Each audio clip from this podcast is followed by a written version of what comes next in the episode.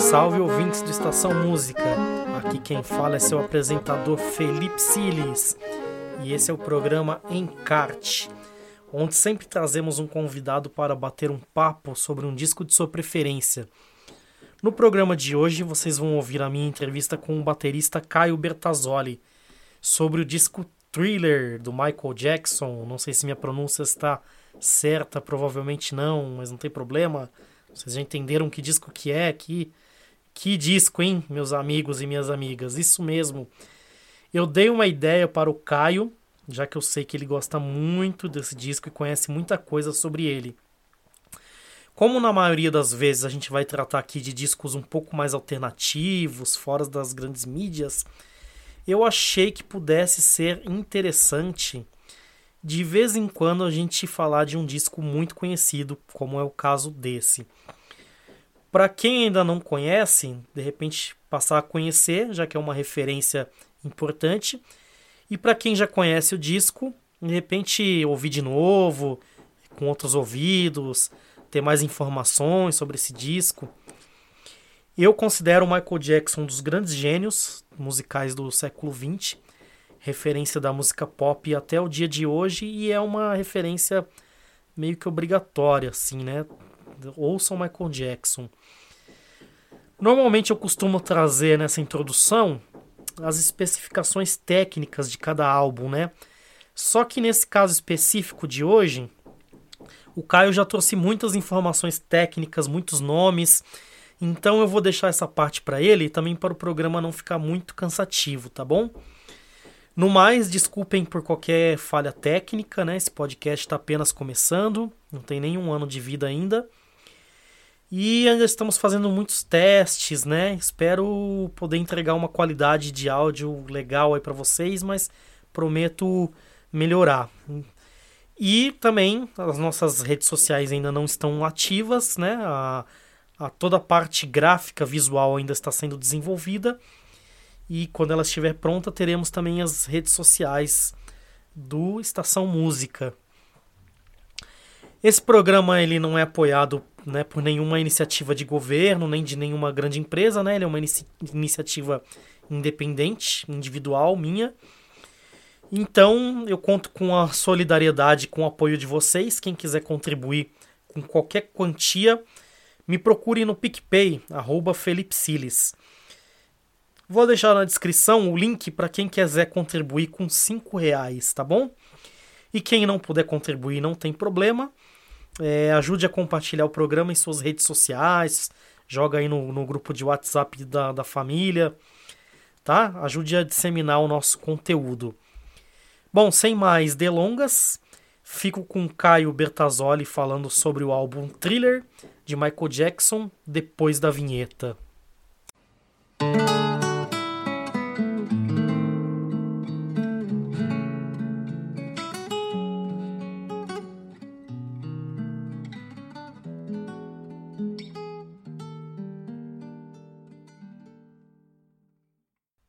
Fala aí, pessoal. A gente está aqui no programa Encarte da Estação Música com Caio Bertazzoli. E ele vai falar hoje sobre um disco que eu até comemorei quando ele falou esse disco. Na verdade, eu, eu influenciei ele a falar, né? Vamos, vamos, vamos dizer bem a verdade aqui. Eu achei legal a, a escolha aí que a gente tomou, né? Porque um monte de gente vai falar de disco cult pra caramba, disco lado B, né? A gente vai falar de um disco conhecido pra caramba, assim, que é, também é massa, né? Beleza, Caio? Tudo certo aí? Beleza, tudo certo. Não, massa, é que você já me conhecia, você conhecia meu. Eu já gostava desse disco, né? Você sabia já, né? Sim. Então, foi boa também a lembrar desse, desse disco. Que foi. É o, bom, é o thriller do Michael Jackson. E é um disco que é legal, eu acho legal em vários aspectos, assim, não só sonoramente e tal, mas é, representa uma parte importante, um momento importante da indústria fonográfica, essa indústria massiva e tal. Sem é dúvida. Uma, é uma realidade, né? E e o thriller é um, uma obra do. Claro, né? nenhum, nenhum artista tá sozinho nunca, né? O thriller é a obra do Michael Jackson, do Rod Temperton, que é um compositor, e, o, e sobretudo né, o Quincy Jones, né? Nossa, meu Jones, ídolo. Deus, Deus no céu, Quincy Jones na terra. Quincy Jones teve a, a, vida musical que acho que qualquer músico nunca poderia delirar em ter, assim, né? Exatamente. Uma carreira, carreira mais que impressionante, né? Fabulosa. Não, e é, é muito louco, né? O cara. Eu, eu assisti o documentário que tem no Netflix do, do Quincy Jones você começa a ver tudo que o cara fez assim, você fala, caramba, meu, como, como é possível um ser humano fazer tudo isso, né? É, numa vida só quantas encarnações disso. É, mas desculpa, eu te interrompi, pode falar aí. Não, mas é, mas é isso, assim, as Tecos Gerais é isso, assim, e, e, esse disco tem vários elementos interessantes, assim, é, musicais e tal. E tem uma das coisas que eu mais gosto disso, desse disco é o seguinte, é, quando ele foi feito, é, a, prim a, primeira preocupação deles é uma preocupação que hoje em dia eu acho que está meio esquecida, né? Na minha opinião, né? Já faz uns anos, né? Está esquecida. Que é que os caras estavam preocupadíssimos com a qualidade sonora do disco. Isso era primordial, era o projeto deles, assim, né? É, o Quincy Jones, o, o, o, técnico de gravação do Twitter foi um cara chamado Bruce Sweden, Sweden, alguma coisa assim, não lembro bem. É, falou que o Quincy Jones chegou na sala, no estúdio no dia, né? E falou pro Bruce assim, a gente veio aqui, a gente vai ter que revolucionar a indústria fonográfica e vai ter que salvar a, música, a, indústria fonográfica. Só isso. Simples. É, sim. Vai salvar a indústria fonográfica. Porque a indústria fonográfica tem várias crises, né, ao longo da história, por uma série de razões, estava num momento meio aí, né? As coisas aparentemente não estavam indo muito bem. Né? E aí, e o que o, o, técnico de som falou, e o Quincy também falou, a nossa principal preocupação era a qualidade sonora do que ia, do que ia ter. É muito legal esse técnico de som aí, né, esse engenheiro de som, que é esse cara, o Deus, Sweden, ele ainda tá vivo, eu acho. Só se ele morreu nos últimos dois anos, que eu não fiquei sabendo, mas ele tem, tem vídeos dele no YouTube, dá pra encontrar ele falando, técnicas de gravação, o cara ganha um monte de Grammy, claro, né? Inclusive, o Thriller ganhou oito Grammys e um dos Grammys foi para o engenheiro de som, que é esse cara. Ah, justíssimo. É, justíssimo. E a qualidade sonora realmente é impressionante. Né? É impressionante. Que é isso, eu quero morar nesse disco. É. é, os caras, assim, trabalhavam com todos os times. Com... Se, você olhar a lista dos músicos que participaram desse, desse disco, a lista é quase quilométrica, sei lá, eu não contei, assim, não tô com a lista sei lá, deve ter uns 30, 40 nomes, assim, de, de pessoas que tocaram, assim, tudo, né? Então, foi um, uma obra-prima mesmo. E mereceu os prêmios que ganhou, né? Ganhou Sim. Coisa, né? Merecidamente. Ele foi gravado, foi isso foi gravado em, oito, em dois meses. Caramba. Foi gravado em dois meses. Custou 2 milhões de dólares. Ah, uma bagatela. Bagatela. 2 milhões de dólares. Gravado em dois meses o Michael Jackson tinha. Já tinham saído do, do, último disco do Michael Jackson, que era o Off the Wall, né? que foi um super êxito também, né? Sim. Vendido 10 milhões de cópias com o disco anterior dele, né? Mas o Off the Wall era um disco que estava ainda muito com um pezinho na música disco. Sim, sim, sim. Né? Influência do, do Prince, e, né? Dessa onda, é, né? Tava Donna Summer, tava todas essas coisas, né? Sim. E, e tava muito com o pé aí, né? E o Thriller, quando veio, né? Filho foi gravado em 1982, né? É, e aí a, a, a, preocupação deles era a gente tem que sair um pouco desse dessa, desse negócio disco, né? Então, vamos propor uma coisa diferente, né? Então terminou sendo um, uma, uma união de funk, rock, soul, né? Com certeza. Sim. É, então foi uma, uma mistura muito legal. A disco foi uma coisa é. que deu uma saturada, né, na época, assim. Até o Queen gravou é. música disco, né? Tipo, todo mundo é. virou uma febre, mas depois saturou, né? Pois é, pois é. É, foi um mercado que é, durou pouco, né, o fenômeno música disco até, né? Sim.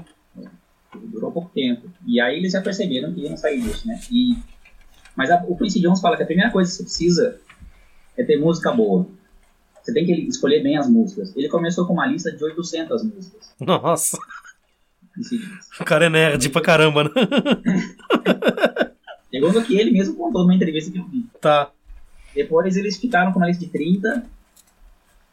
E, e aí, a primeira música que eles gravaram tem composições do Michael Jackson também, né? Pra quem acha, muita gente não sabe, né? Michael Jackson era um grande compositor também. Sim. É, a primeira música que eles gravaram foi a música que foi um, um duo, né, o dueto com o, dueto com o Paul McCartney. Olha só. É, The, The Girl Was Mine, né? Sim. Que, nesse disco. Que é uma, uma baladinha romantiquinha de dois caras que estão né, disputando uma mesma mulher e tal, um jeito bem, bem bobinho até, assim, né, a letra. Aí o... Os caras do Toto, o, o Steve Lukather e o Jeff Porcaro, o baterista e guitarrista, né, eles Hum. participaram do, do thriller. Ele, aí conta a história o Lukather que ele recebeu a ligação do Quincy Jones para participar do disco. Aí vou mandar uma fita pra vocês da primeira música. Aí ele foi lá na casa de Jeff Porcaro escutar, botaram a fita e começaram a escutar a primeira música, essa aí que ficou uma carta, né? Porque eles, o Lucas ter conta que eles escutaram assim e começaram a rir e, e ficou pena que eu não tinha uma, uma filmadora nesse dia pra gravar a cara do Jeff Porcaro, porque é isso, mano. React, né? É isso, putz, sei lá, né? É uma baladinha tal, não sei, quem não escutou, escuta. Mas é interessante, é legal. Hum. É uma baladinha bem com feeling soul, assim, bem, bem um funkzinho. Assim. É boa, eu gosto dessa música, muito boa. É legal, eu gosto também. É. Eu gosto. E aí, bom, aí com o Duca que eles foram pra estúdio gravaram essa música, gravaram tudo junto, né? Você escuta na gravação suas músicas, tocaram tudo junto. É, aí, aí ele conheceu o Paul McCartney, o Lucas, nessa época tinha, sei lá, 20 e tantos anos. O Michael Jackson também, né? O Michael tinha 23, 24, sei lá. Uma coisa assim. Tudo moleque, né? E aí o Lucas, esse Steve Lucas, né? Conheceu o Paul McCartney, foi um cara super simpático. Foi, meu, não acredito que eu tô aqui ganhando dinheiro pra tocar com o Paul McCartney. Tô tocando com o Paul McCartney ele ganhando ainda, né? Se Ganhando, fosse só uma. Michael Jackson, ganhando ainda. Imagina, é um moleque de 20 e tantos anos. Nossa. Mas eles já eram músicos super experientes de estúdio, eles foram chamados também pra participar. Sim, claro. Eles já tinham o Toto e já eram excelentes músicos de estúdio, já tinham feito vários trabalhos, né? Não eram uns caras assim, improvisados, né? Imagina, Quincy Jones, pra chamar esses caras é porque realmente É, os negros são né, pé quente, né? exatamente. E aí essa música saiu, e essa música saiu antes que saiu disso. Hum, interessante. É, então, aí criou uma expectativa, assim, sobre o disco. Na verdade, uma expectativa meio negativa, porque a música não reflete muito o aspecto do disco, né? É, é verdade, ela até destoa um pouco, né? Parece, É. né? Uma outra coisa ali, sei lá. É, muito baladinha, meio, meio bobinha até, sei lá. Apesar que, claro, muito bem gravado, bem focado, excelente. Mas aí, e aí, e o Michael Jackson parece estar lá na época de... é, não, não, ele não tá gravando mais de Elvis, foi antes do Wall. Mas enfim, não sei por que razão, eles tiveram pouco tempo para gravação. O Quincy Jones fala que foram dois meses. Aí eles entraram e foram gravar em estúdio, muita expectativa, muita, muita pressão, né, da gravadora e todo mundo. E começaram a gravar, né. E, e aí tem, tem, tem várias músicas assim, que são muito interessantes, assim, né. Então, por exemplo, Billie Jean, né, famosa, Sim. foi uma composição do Michael Jackson. Ele, ele tinha lá, uma- acho que ele tinha uma dessas drum machine em casa, uma coisa dessa, né? Levou uma fita, pum, pum, pum, tá uma bateria, começa. Aí ele cantava em cima e baixo, cantava mais ou menos a melodia, não sei o quê. E, e aí foram construindo a música, né? É uma composição dele. É um E- gênio, né? Putz. É. Né? Ele é um cara que. Não sei, acho que ele nunca viu o Michael Jackson tocando algum instrumento. Mas ele cantava todos os instrumentos. Sim, sim. Cantava todos, né? Cantava todas as melodias. Ele com certeza tinha na cabeça, né, o som que ele queria, né?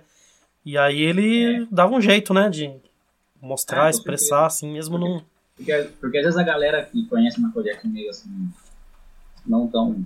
Sei lá, não conhece a parte anterior dele, mas ele é um, um super músico, ele é um fenômeno desde criança, né? Sim, com Motown e tudo que o Jackson faz. Então ele era um super músico. Depois ele virou um cara esquisito, aquelas coisas que a gente já sabe, né? é, Mas, mas nessa época ele não era, né? sim. E então eles foram, foram gravar o disco e e aí eles o, eles gravaram é, nove músicas, né? Daí Quincy, eles gravaram nove músicas, né? E aí o Quincy Jones ele não só escolhia muito bem as músicas, né? Também ele era muito cuidadoso com escolher as músicas, que é o primordial, um bom disco que ele tem boas músicas. É, eles fizeram e aí ele escutou o disco inteiro E ele não gostou. Não gostou de quatro. Eles tiraram quatro músicas do disco. Caramba! Tiraram quatro músicas. E, e substituíram. E aí foi, entrou Human Nature. Entrou. É, qual mais? Entrou, deixa eu ver aqui. PYT, Human Nature, Lady in My Life, que é uma baladinha também. Sim. Bem legal. Eles entraram, entraram depois, né? E aí também, quando eles, quando eles tavam, faltava uma música meio rock, né? Eles, conseguiam também, falta uma música mais rock, falta uma coisa um pouco mais... Aí o Michael Jackson veio com a ideia do Beatles. Sim, sim. Ó, tem uma ideia e tal, mas não tem letra. Não, bem, traz a ideia, a gente bota a letra, sei lá. E aí saiu o Beatles, né? E, e aí tem a, tem a lenda, né? Que, é, que os, os caras falam que é verdade mesmo. Então, assim, aí eles foram gravar o Beatles, o Luther gravou a guitarra base, né? Aí o Quincy Jones foi chamar o Ed Van Halen pra gravar o solo, né? Foi, gravar, foi chamar o Ed Van Halen. Só isso. só, só o Ed Van é. Halen, é. pra destruir lá. Pra, Aí a história, o Quincy Jones ligou na casa do Ed Van Halen. Ed, é o Quincy Jones. Vai, vai se... Já ouvi essa história também. O cara não acreditou é. que era o Quincy Jones, né? O cara nem cogita, né? Que o Quincy Jones vai ligar pra ele, né? Porque também o Ed Mahal é de história, né? Sim. Boa, é história, né? Sim. Aí desligou na cara do Quincy Jones quatro vezes, né? e aí até uma hora que ele conseguiu e tal. E o, e o Ed Mahal ganhou como pelo dia de trabalho só. Caramba. Pagaram ele pra gravar e foi embora. Se ele, tiver, se ele tivesse cobrado porcentagem de Sim. intérprete da música, não sei o quê, ele ia estar. Tá Nossa. né, já, né? Pegou o seu cachezinho ali, né? tá bom, né? Ficou feliz ali na hora, né? Mas depois. Hum. Pois é. Mas enfim, aí a, a, lenda é que enquanto o Ed Van Halen tocava o solo dele, a, os monitores do estúdio pegaram fogo. Ó! Imagina a cena, né? Imagina a cena, né? É. Alguém, algum cineasta tem que fazer isso aí. Alguém já fez essa cena aí? De, não sei, né? Debolhando lá, é. gritando, e aí pega fogo nas caixinhas de som Sensacional. E essa história, na entrevista, o engenheiro de som fala, o Bruce fala, e o cara, não, é verdade, aconteceu mesmo, não sei o que, que é um extintor apagar o um negócio lá. Sei lá, né? É, aquelas lendas, né, que, que vão. não tem como saber, né? Lenda, né? É. Pois é, essas lendas, né? Mas aí eles terminaram o disco, né, finalmente. Tal, conseguiram terminar. E, e aí a história é que foram escutar, né?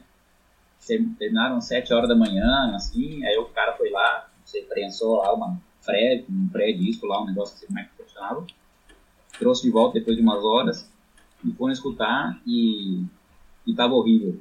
Tava impossível, não podia lançar, tava péssimo. Putz. Aí Michael Jackson chorava, não sei o que, tava um pouco a gente não conseguia a qualidade sonora que a gente queria, tal, todo decepcionado. Né? Aí o Jones falou, vamos parar tudo e vamos mixar uma música por dia.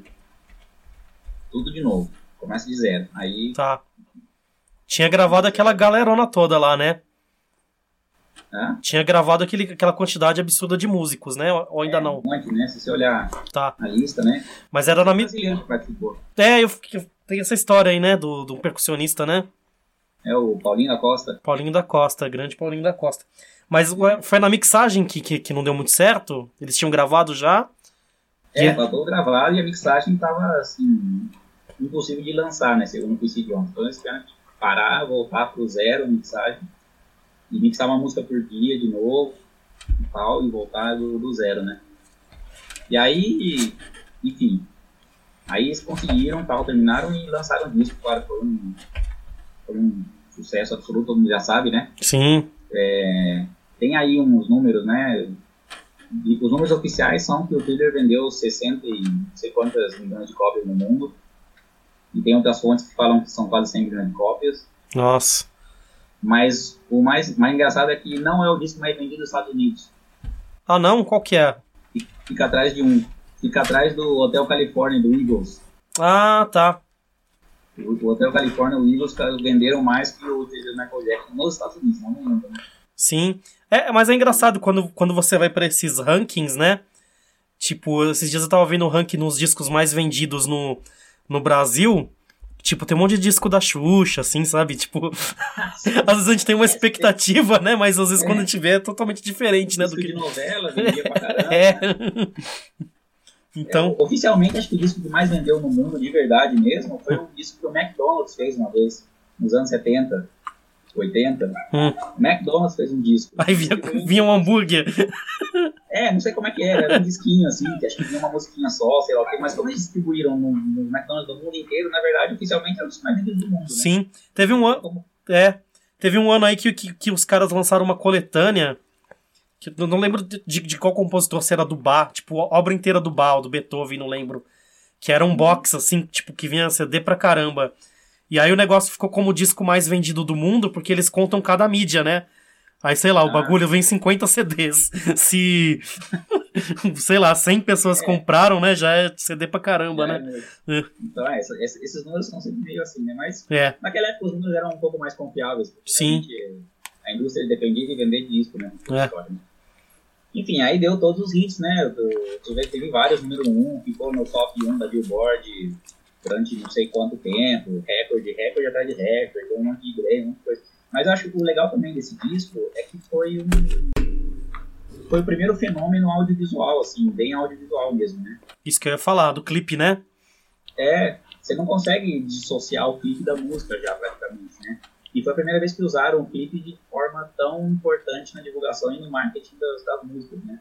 Sim, sim. É, eu, o clipe ele já existia, né? Mas eu tenho a impressão que a partir do thriller o clipe ganha uma vida própria, né? Vira uma, uma é. linguagem própria, né? Um, Exatamente. O negócio é um divisor mesmo, né? Pra, pra linguagem do videoclipe. Foi um divisor na linguagem do videoclipe. O thriller tem, acho que, não sei se é 12 ou 15 minutos de duração, né? É um Sim. Assim, né? É um curta, né? Um curta-metragem praticamente. É um curta. É um curta feito pelo, dirigido pelo John Landis, que era um diretor de filme de zumbi, essas coisas assim mesmo, que eles foram buscar o cara que manjava disso aí. E o Beat o, o, a gravação do, do, do videoclipe do Beat também é, é engraçado. Eles, o Beat fala de, né, não, não vale a pena brigar pra você ser machão tal, é, simula uma briga de gangues, não sei o quê eles foram e buscaram realmente caras de gangue de Los Angeles para gravar o clipe, para participar, entendeu? Duas gangues mesmo, assim, nego que era das gangues. Ó, oh, vida louca. Vida louca, pra participar da, da gravação. Hum. E quando o, quando, quando o vídeo do thriller apareceu, eh, o vídeo já tinha sido lançado há, mais de, há quase um ano, né? Hum. Mais ou menos, né? Então já era um super e aí quando apareceu o vídeo do clipe do, clipe do Thriller, aí o negócio explodiu mesmo no mundo inteiro e tal. E aquela. Hoje em dia todo mundo copia, né? Todo mundo copiou por gerações essa história. Sim. O Michael Jackson dançando em forma de triângulo, né? Com bailarinos a, atrás dele, né? Todas essas cenas, depois você pega qualquer boy, boy band depois, né, Backstreet Boys ou qualquer outra coisa depois, hoje em dia K-pop, todo mundo faz a mesma coisa, né? Sim, isso que eu ia falar, o Michael Jackson ele só determinou a maneira como todo mundo faz é. pop até hoje, né, só, só isso, né? Só isso, só isso. Só isso. Não, é. Foi, foi, e, também eles foram, foi fundamental para a consolidação da, consolidação da MTV. Ah, tá. Perfeito. O fenômeno da MTV a MTV, na época que lançou o thriller, tocava o thriller duas vezes por hora. Caramba! Para atender a demanda, tanta gente querendo, acho que ligavam, né, sei lá. Tocavam duas vezes por hora, o, o, ou seja, um negócio que dura 15 minutos. Cada hora comprava meia hora com, um thriller. Não, eu imagino, pô, a gente que viveu no, nos anos 90, a gente sabe, né, o que, que é assistir a MTV e ficar esperando aquele clipe lá que você gosta, é. né? É. é. Era bem isso, né? Então. É, tá lá. Cassete, né? gravar, né? Exatamente. Imagina aí, isso. Um, você ia pra cozinha pra pegar um refrigerante, voltava e tinha começado, já começava a gravar no meio. Ah, não. Exatamente. Tem que esperar passar de novo, né? esperar passar de novo, né? Hum. É. Então eles conseguiram tudo, né? Eles conseguiram um resultado sonoro fabuloso, eles revolucionaram o mercado fonográfico mesmo, né? movimentaram de uma forma que nunca tinha sido movimentado antes, né? Cumpriram, né, a, a promessa ali. Né? A, a, a, questão visual também, revolucionaram o visual também. É, então, por isso que é um disco super importante para a história da música, assim, né? E, e, se você escutar esse disco bem, bem, bem assim, no ouvido, escutar bem, é super bonito como estão feitos os timbres, os sintetizadores, tudo. Ah, sem dúvida. É, e eu acho muito legal porque a mistura, pra mim, assim, tipo, quase perfeita entre máquina e humano, né? Tem muita máquina, sintetizador e tal. Mas tem muita gente tocando e tocando muito bem, né? Sim, sim, com certeza, com certeza. Então é. Porque se isso, se, se isso fosse feito hoje em dia, ele seria, sei lá, 90% eletrônico, com certeza, né? É, é. E eu acho que. que... É, acho que tava bem na transição mesmo, né, das linguagens, né? O, o eletrônico tava começando a surgir, né? E eu acho que esse disco vem é. bem na transição, assim, acho que por isso que ele conseguiu pegar um pouco melhor dos dois mundos ali, né? Pois é, e, e, e é um eletrônico gostoso e legal de escutar, porque é humano, porque não existia quantização nessa época, né? Não dava pra quantizar, né? Hum, sim. Pra quem, pra, pra quem não sei, sei lá, tá escutando e não sabe o que é quantizar, né? Quantizar é que hoje em dia você faz como tudo digital, né? Tá na tela do computador, você pega a pista do cara tocando, bota numa grade e vai tipo, corrigindo, entre aspas, né, qualquer micro imprecisão. Então, bota o cara numa grade matemática, assim, né? Sim.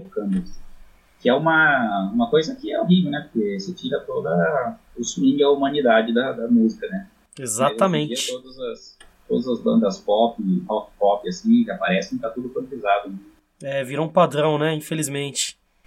É, por isso, por isso eu tô meio plástico, né? Meio, meio Sim. Puro, meio, assim, Nickelback, né, essas, essas coisas assim, Imagine Dragon, Nickelback, sei lá, essas coisas, esse, esse rock que apareceu aí a partir do ano 2000, 2000 tanto, né, mais pra frente, né, partir de 2010, é, é tudo quantizado, né. Sim. Então, então eu gosto muito disso por isso também, porque essa mistura, assim, é um tempero bom, assim, do eletrônico com, com o humano, assim, né, aí fica uma mistura bem legal. Sim, não, e vários músicos muito bons tocando, né? Enfim, negócio todo obra de arte mesmo, né? Obra de arte. É, é uma obra de arte. Referência. De arte. É.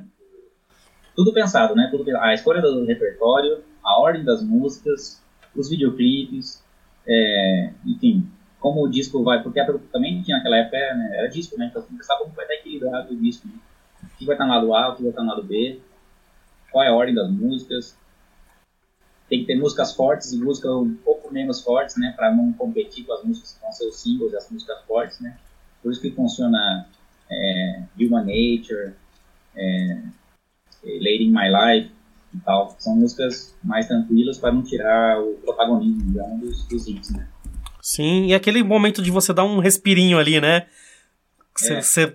fica mais calminho ali, depois vem, sei lá, Billy Jean ou Thriller, você já tá é. colocando a mãozinha aí, pra cima já, né? Tipo, é. dançando, já que nem o Michael Jackson. então, aí, é muito legal. E nessa época as músicas também eram pensadas.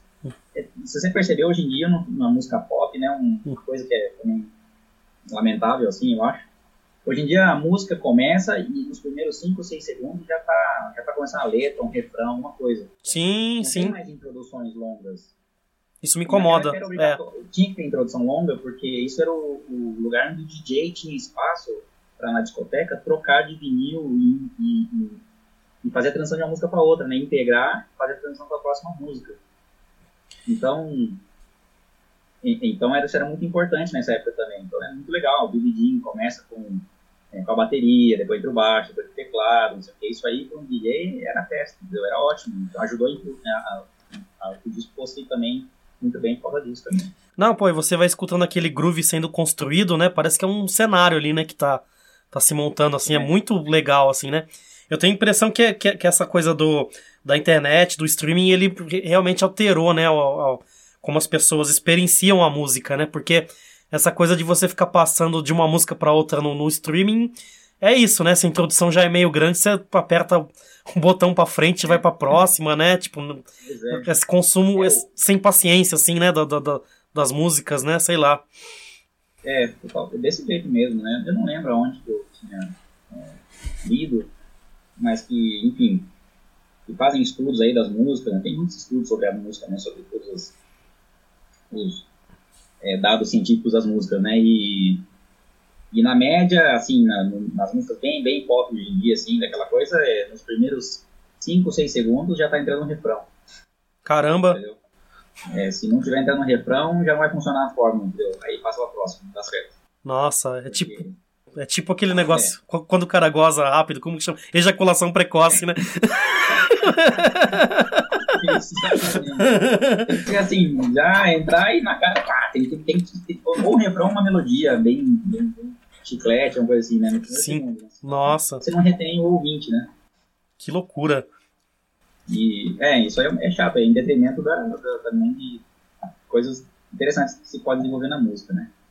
E, e depois, sei lá, todo mundo sabe, depois fenômeno mundial, né? E aí a outra coisa que vale a pena ver também, que um viu é, a grande aparição do Michael Jackson, a primeira, a grande aparição dele nesse momento, quando ele realmente virou um fenômeno mundial, né? Assim, do nível nunca visto antes na história, realmente. Foi quando teve a comemoração dos 25 anos da Motown. E teve uma, ah, uma cerimônia, assim, tipo quando tem o Grammy, uma coisa assim, né? Sim. Os artistas tocam e cantam, e público tal, teatro, né? Meio tipo Oscar, assim, né? E aí foi quando o Michael Jackson dançou o Billie a primeira vez e, e, mostrou o Moonwalker, né? Que é o andando para trás ali, escorregando, né? Sim. Que e todo mundo tentava imitar quando era criança, né? É. Ninguém fazer. E, e, esse vídeo tem no YouTube também, é um momento. Se colocar Michael Jackson, 25 anos, Motown, ou 25 Motown, aparece. E é muito famoso esse momento. É, não, é impactante, né? Foi, é, foi o delírio. Quando ele mandou o Moonwalker, aí foi. Nossa, Sim. foi todo mundo delirou, né? E, e pra mim também é legal esse disco porque representa os anos de ouro do Michael Jackson como artista, né?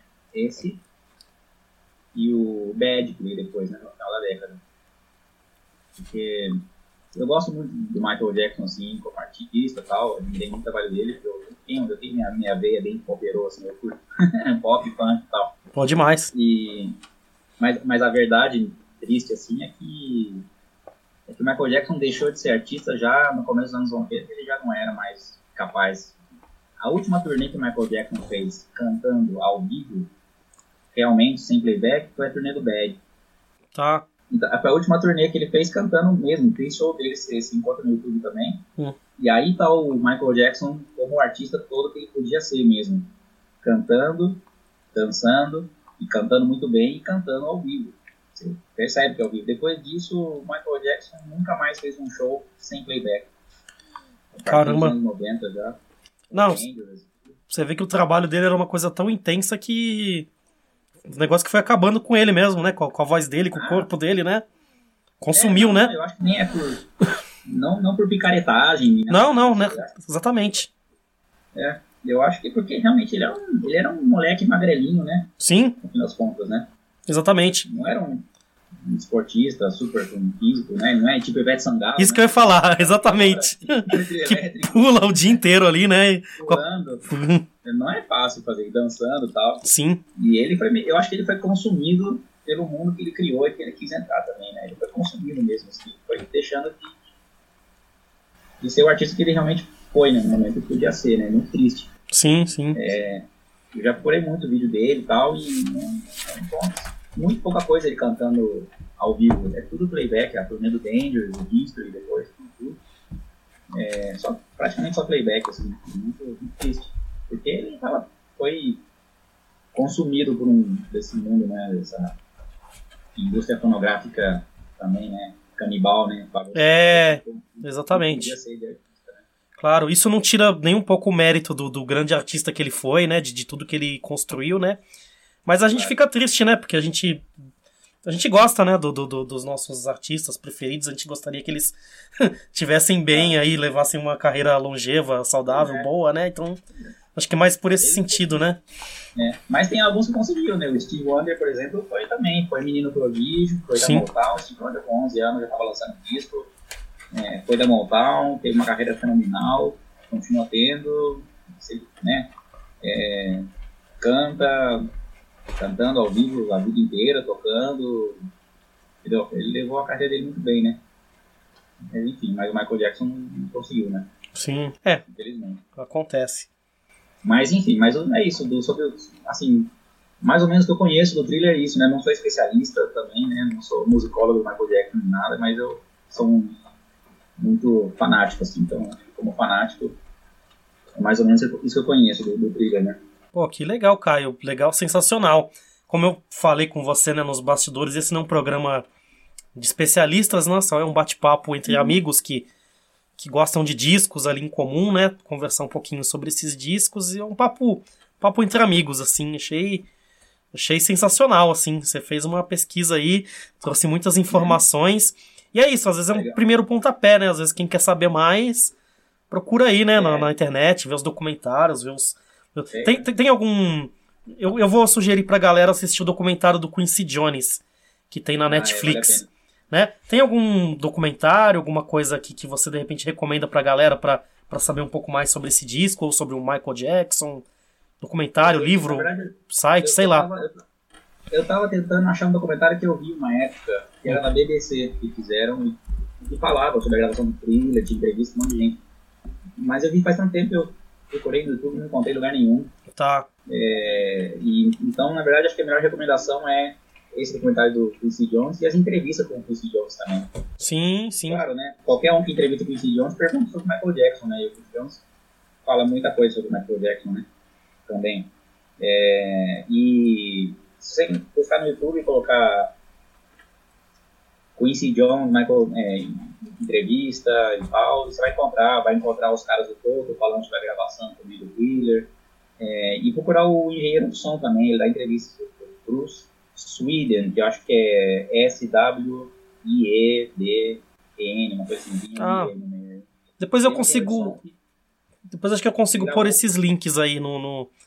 Na descrição. Esse então, tava no, no, no, hum. no, disco anterior Michael Jackson, Off the Wall, tava no Thriller, no Bad também, acho que foi de edição também, é um cara que é fenomenal também. Um artista é, um fenômeno né, de engenheiro de som, ganha Grammy, ganha tudo, né? Claro. Então também ele tem muita coisa legal para contar também, pra encontrar. Pô, depois você me passa então esses links aí que eu ponho na, na descrição do programa. Pra, ah, pode ter. Pra galera. Pra facilitar a vida das pessoas aí, né? O pessoal só, só vê essas entrevistas aí, acho que vai ser legal. Mas, tem mais alguma coisa que você queira falar? É, não, não, acho que, acho que é isso aí. Sei lá, eu poderia estar falando aqui várias horas isso, né, dando volta e falando, falando. Não, mas, mas eu acho que. É coisas mais importantes são essas, assim, né? Quem quer pesquisar um pouquinho, se conhecer. Não falta informação sobre o Michael Jackson no mundo, né? Sim. Coisa, né? Mas eu acho que se a gente focar um pouco na questão da, da produção musical realmente dele, da parte artística e tal, tem coisas interessantes, né? Depois, depois tem todos os outros escândalos da vida dele e tal, não sei o que. Nem, isso aí já é outra história, né? Tá entrando nessa, né? É, sim, sim. Não, sensacional. Achei que foi um papo excelente aí. A gente conversou de aí. indústria fonográfica, né? Falamos de vários uhum. assuntos aí importantes. Foi muito massa. E aí, de repente, eu ia perguntar isso no começo, mas a gente já engatou o papo. Mas se alguém, de repente. Quem, quem que é o Caio aí? Quem fala um pouquinho aí sobre você? Se de repente a galera quiser acompanhar seu trabalho, ver você tocando, ver, ver o, o trabalho que você faz aí na Argentina, como que, que a pessoa vê isso aí tudo?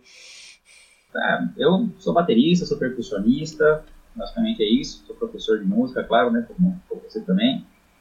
Estou é, morando na Argentina faz uns anos. Apesar de eu gostar muito de música pop, soul e Michael Jackson e outras coisas, na verdade eu estou vivendo muito do samba, da batucada. Eu também gosto muito de escola de samba. Gosto de um monte de coisa, né?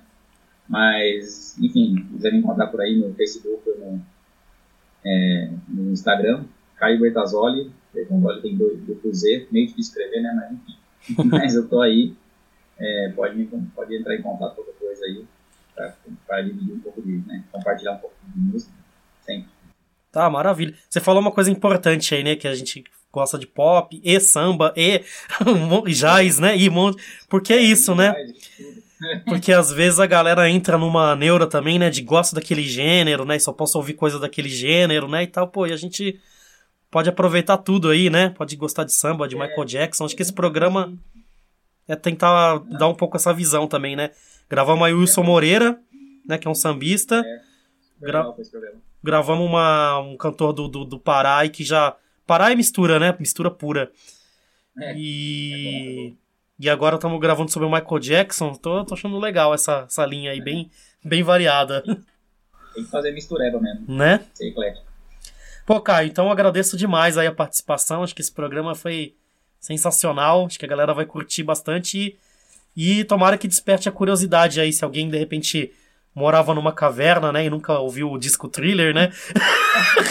o cara morava numa caverna, ele saiu da caverna, ouviu esse podcast e vai ouvir o thriller, assim, na sequência, né?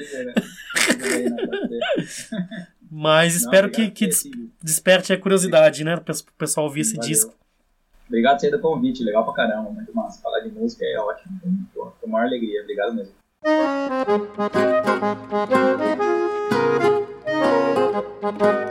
E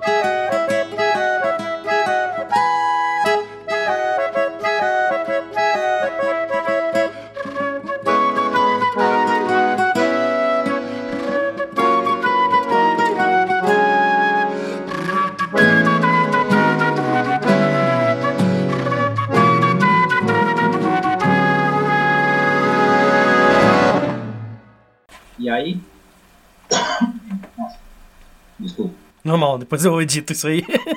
Beleza. Faço cinco tossidas em vez de uma só.